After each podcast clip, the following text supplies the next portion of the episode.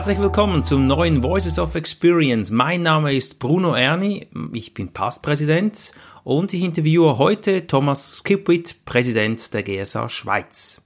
Thomas übersetzt freundlicherweise die NSA Voices of Experience heute im Monat März 2015 und ich schneide den Podcast. Bevor wir jedoch starten, möchte ich dir sagen, letzte Woche hatten wir einen wundervollen GSA-Abend in Zürich. Zu Gast war Andreas Buhr. Wir hatten knapp 50 Teilnehmer, ein voller Erfolg. Es ging ums Thema Umsatz und das möchte ja jeder wissen, wie man mehr Umsatz machen kann. Wundervolles Netzwerken konnten wir und deshalb rate ich dir, liebe Zuhörer, auch einmal bei uns Gast zu sein. Hi Thomas, wie geht es dir? Hallo Bruno. Ja, mir geht es wunderbar. Vielen Dank. Ich freue mich auch schon wieder auf die neueste Ausgabe von Voices of Experience. Super. Michael Hoffmann startet im Podcast von Voices of Experience. Was sagt er denn?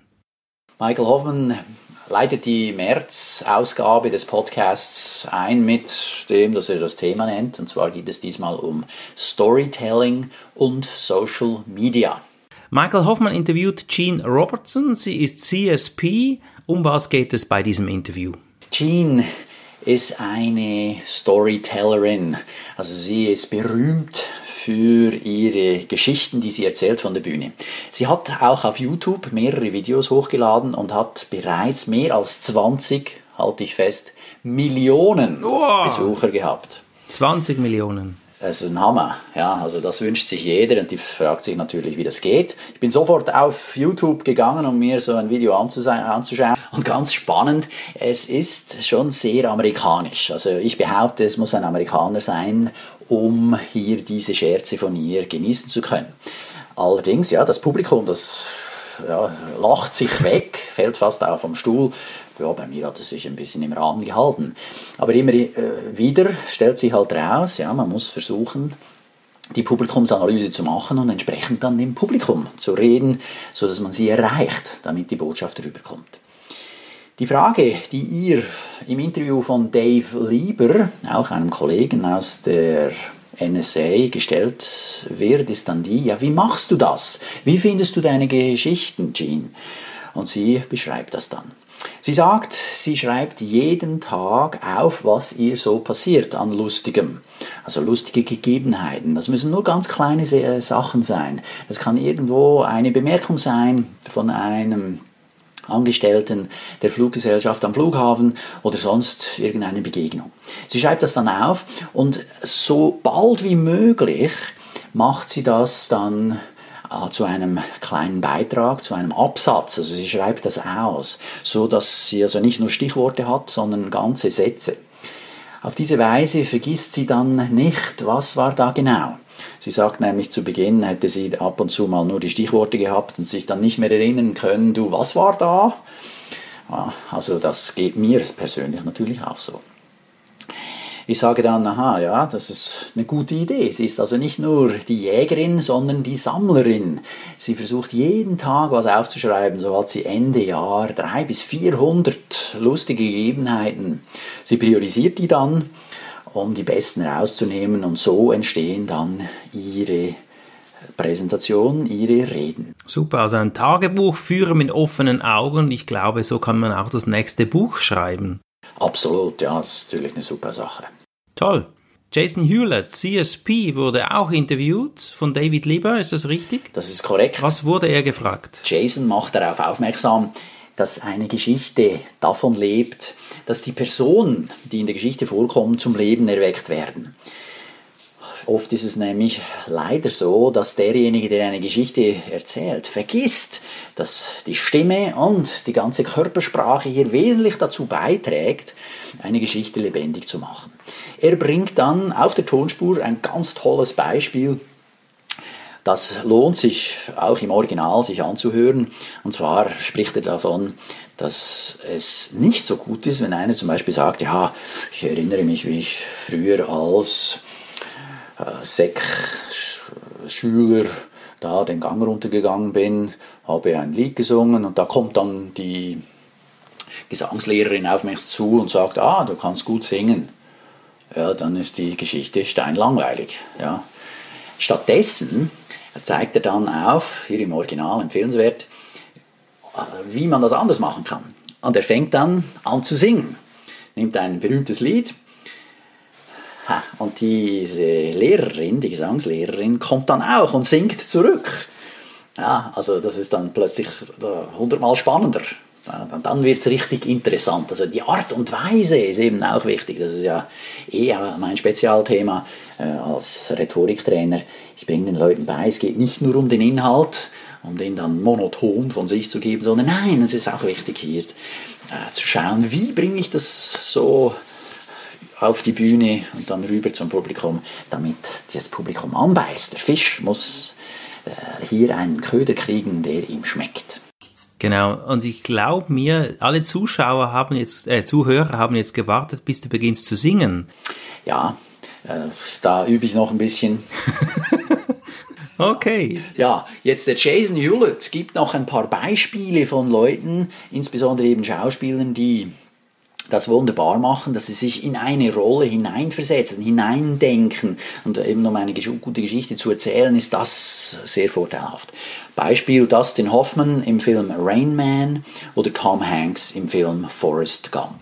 Ah, sehr schön. Sehr schön. Und dann äh, macht er darauf aufmerksam. Also wenn man dann sowas macht, darf man es nicht halbherzig machen. Also nicht so ein bisschen mit dem Zeh äh, ins Wasser äh, ja, tippen und dann den Zeh schnell zurückziehen, wenn dann irgendeiner falsch lacht oder komisch schaut, sondern nee, da muss man dann reinspringen und das richtig durchziehen.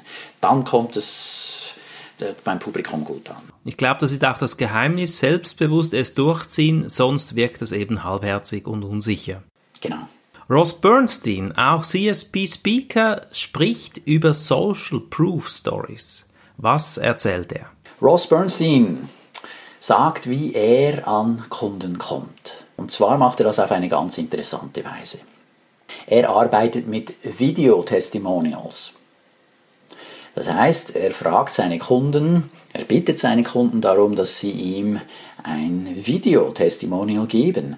Nur, das ist nicht einfach irgendein Testimonial, sondern er macht das so, dass nach seinem Auftritt als Redner, wenn dann die Leute so richtig begeistert sind, inklusive dem CEO, demjenigen, der seine Rechnung zahlt, wenn die so richtig begeistert sind, dann fragt er den um ein Video-Testimonial. Weil dann ist er noch emotional berührt, dann ist er noch begeistert, dann sagt er, wow, ja, das war ja sensationell. Der Ross brieft den CEO kurz und bittet ihn, in der dritten Person zu sprechen.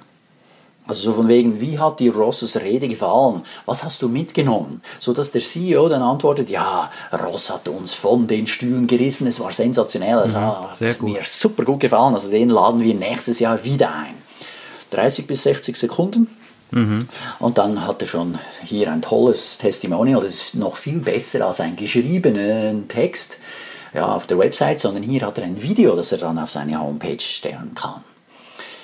Er hat dann solche Testimonials zusammen gruppiert in drei Längen. Eines ist da so zwei Minuten lang, eines zwölf Minuten, eines 30 Minuten, so dass dann jemand, der ihn buchen will, auch verschiedenste mhm. solche Testimonials sich anschauen kann, um überzeugt zu werden, dass doch der Ross ist der richtige Redner offenbar, reißt die Leute vom Stuhl, das ist eine super Sache, also buchen wir den. Muss ich da noch auf etwas Spezielles achten, wenn ich so Videos drehe? Ja, da muss ich natürlich schauen, dass der entsprechende CEO damit einverstanden ist, dass das ausgestrahlt wird, insbesondere wenn du hingehst und in den sozialen Medien auch dieses Video verbreitest. Also da musst du um die Erlaubnis fragen. Am besten machst du das schriftlich, damit dir da nicht im Nachhinein noch einer dann einen reinbremst. Michael Hoffmann hat Marquesa Petway interviewt. Sie ist auch eine CSP-Speakerin und da ging es ums Thema, wie kann ich mit Facebook Geld machen?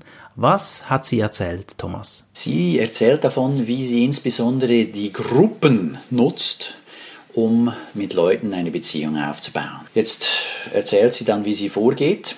Sie ist bei 30 Gruppen dabei, allerdings bei 10 Gruppen nur macht sie so richtig mit. Dort führt sie Gespräche, dort bringt sie sich ein. Und wie üblich beim Netzwerken Ja, da musst du erst etwas reingeben, bevor du was rausnehmen kannst.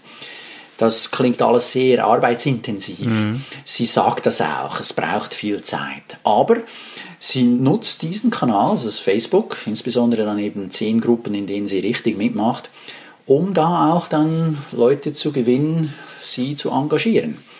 Sie bringt sich ein, nicht, dass sie Werbung macht für ihr Business, sondern wenn jemand zum Beispiel um einen Tipp nachfragt, dass sie dem eine Ressource schickt, also zum Beispiel einen Link auf etwas Interessantes und äh, hier immer Inputs liefert, die den anderen weiterbringen, ohne direkt Werbung zu machen. Sie sagt, in den USA ist es bereits so weit, dass man da noch nicht mal den Link zu seiner eigenen Homepage dann reingibt, sondern, weil dann die Leute das Gefühl haben, hm, die versucht da Geschäft zu machen, sondern nein, einfach mal sich reingeben mit Informationen, den anderen weiterhelfen, bis zu dem Punkt, an dem die unter Umständen dann ja, eben dann sagen, hey, wow, die liefert immer guten Inhalt, die kann man mal anfragen, können wir dich mal für ein Interview haben, können wir dich mal als Rednerin engagieren. Also so über die Zeit kann sie mit Leuten in Kontakt treten, die sie sonst nicht kennenlernen würde und dann entsprechend, dass die sie entweder weiterempfehlen oder sogar dann buchen. Mhm. Ihr Ziel ist es dann auch, hier die Leute irgendwann mal auf ihre eigene Homepage zu kriegen, das schon, damit die sich bei ihr in den E-Mail-Verteiler eintragen. Damit die das tun, kriegen die immer einen gratis Download, also eine Ressource auch, eine spannende Information, so wie wir das machen mit unserer Website germanspeakers.ch Wer sich da auf den Verteiler einträgt, erhält ja auch dann entsprechend Zugang zu verschiedenen spannenden Inhalten, unter anderem hier dieses, äh, diese Podcasts, Voices of Experiences. Und das versucht sie auch, so dass sie dann die Leute mit, dem, mit ihrem eigenen Newsletter anschreiben kann. Braucht das nicht sehr viel Zeit? Ja, selbstverständlich. Nur Marketing braucht Zeit und sie benutzt jetzt diesen Facebook-Kanal, klar, und das ist einfach eine weitere Möglichkeit, um noch an Leute heranzukommen, die sich mit dem Thema schon bereits auseinandersetzen. Okay, und wie holt sie dann irgendwie die Adressen ab von den Lesern? Ja, sie kommuniziert mit den Leuten, die interessieren sich für sie, gehen auf ihre Website und sehen, oh, das ist eine interessante Info, die sie gratis anbietet. Ich lasse da meine E-Mail dort und kriege dann das. So konvertiert sie sie zu Abonnenten ihres Newsletters. Thomas, Michael Hoffmann hat Ford Sakes interviewt. Auch er ist CSB Speaker und geht hier um die Plattform LinkedIn. Was kannst du dazu sagen? LinkedIn ist ein ganz wichtiges Werkzeug, um gute Kontakte zu knüpfen. Fort Sakes hat ein Motto. Er sagt, man muss die Fische dort angeln, wo sie sind.